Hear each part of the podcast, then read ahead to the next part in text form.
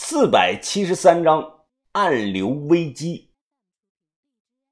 王把头啊，你大动干戈，这次冒这么大的风险，就是为了做一副拓本啊！锦书打拓本有一定的难度，它毕竟不是石碑一类有挖面的东西啊。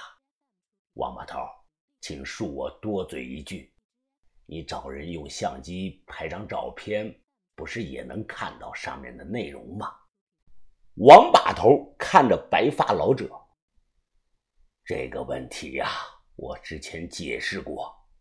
胡爷，如果真要有你说的这么简单，那我犯不着浪费人脉把二位叫过来了。把头又阐述了一遍眼下的困境，大致意思是：经过上次的失窃案。博物馆安防措施是大大的提高，拍照这个看似简单的手段是根本做不到的。此时，小地鼠他激动地说道：“哎，胡爷啊，你问这么多干嘛呀？人家王把头在江湖上是出了名的老谋深算，咱俩收了钱就听人指挥得了。”胡爷点头，不再说话。作为知情者之一。这里没有人比我更了解把头。出来后，走到没人的角落，我忍不住问把头是不是有别的打算。把头摇了摇头，说让我别多想。我忍不住又问道：“把头，不是我多想，是我觉得这事真不靠谱啊！钢筋混凝土的地基你怎么解决啊？小地鼠它再厉害，就靠一把铲子能干透混凝的土层？”打死我也不信。退一步说吧，就算咱们真得手了，事后库房里留下的那个洞怎么解决呢？一旦进去了，你说里面有没有摄像头？我们怎么能避开那些摄像头啊？我们又不会隐身术。再说了，我听人说，这种古籍善本专门的保管间都会充氮气的，工作人员进去都得先放氧气，这才敢进去的。把头。我这么讲，你千万别生气啊！你是不是得了老年痴呆，不敢告诉我们呢？云峰，你说什么？把头整个脸色瞬间黑了。你再说一遍，我怎么了？我闭上了嘴，不敢再讲。臭小子，你本事大了，翅膀硬了，天天给我蹬鼻子上脸。你看我王先生。现在像得了老年痴呆的样子，啊，不像不像。我摇头，如实回答。把头深呼吸，他从兜里摸出了一根烟，我忙打着火送过去。把头没有烟瘾，以我对他的了解，他只是在思考棘手难题的时候，会习惯性的点一根烟。云峰啊，不要多追问。一切按照我的计划办，事后我会跟你讲。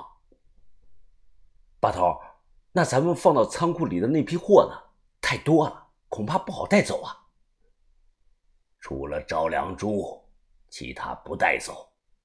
云峰，你不是说你那个叫小影的弟妹信得过吗？还用上次的办法？你明天联系广信物流。让他们派车来，把咱们这批货暂时的转移到你弟妹那里。我一愣，赶忙说好。给小影分货的事儿，我之前最少讲过三次，但把头每次都说时机不好。再看看这次突然答应给小影分货，这让我立即意识到一个问题，绝对有问题。我心脏扑通扑通的乱跳，可能要出事了。绝对他妈的有事儿！把头盯着走廊拐角处的黑暗，他冷哼了一声：“嗯，兔子急了也会咬人，何况我王显生可不是兔子。走着看。”隔天，小轩一边收拾东西，一边抱怨着：“就不能多待两天呀？又要跑那么远的地方。”云峰，我跟你讲啊，西街有家美容院的技术老好了，我跟他们预约了，下午还打算去这柔肌美白套餐呢。你够白的了，还美白啊？是吗？我白吗？哎，云峰，你不是故意哄我的吧？小轩双手夹着自己的脸，高兴地问我。我说实话，他和我对比，那肯定白。但要和我认识的泡菜妹那种女的对比啊，她一点都不白。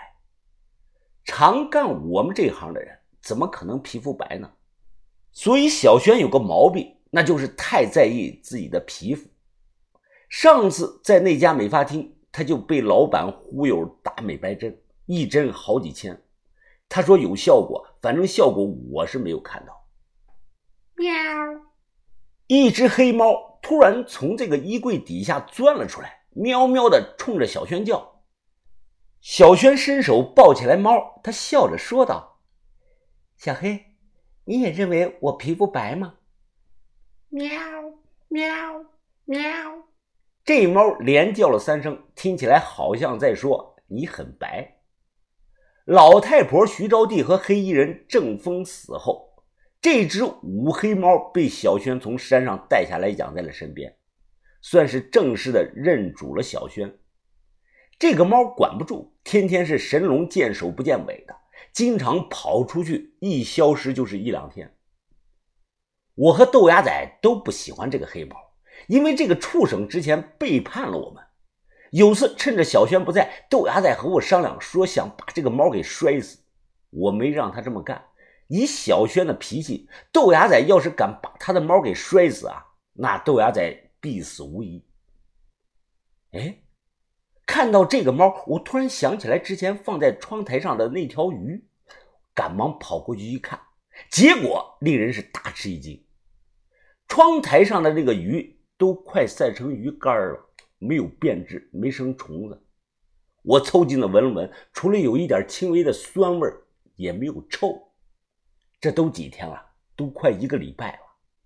七八月份时节，这个鱼没放到冰箱冷冻，竟然能保存的这么好，毫无疑问，充分的说明了一个问题：那颗鹌鹑蛋大小的黑珠子有着极强的防腐功能。随后。我把草鱼扔给了小轩的五黑猫，结果黑猫只是嗅了两下便跑开了，根本不下口。这一偶然的发现令我是高度的兴奋。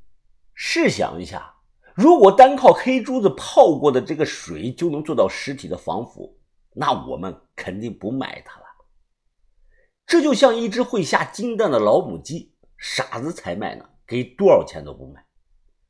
这世上富人为了保存尸体，不惜花重金打造水晶棺；稍微有点钱的也会花大价钱租个冰棺。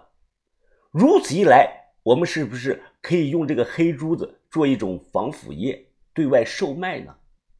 就饮水机水桶那么大的量，我对外卖五十万一桶，不过分吧？我相信肯定有人要，这完全可行。就像红眼睛用他的药猴子制作五千块一瓶的神猴药酒一样，这一重大的发现，我决定暂时的保密。十点多，我联系了广信物流，对方表示全国都有车，下午就能到这里，运费要十五万。货都打包好了，下午三点多，我在旅馆门口等了半天，一直不见广信的白色货车出现。我忍不住打过去，结果我一打，那边直接就挂了。我以为对方在高速上不方便接电话。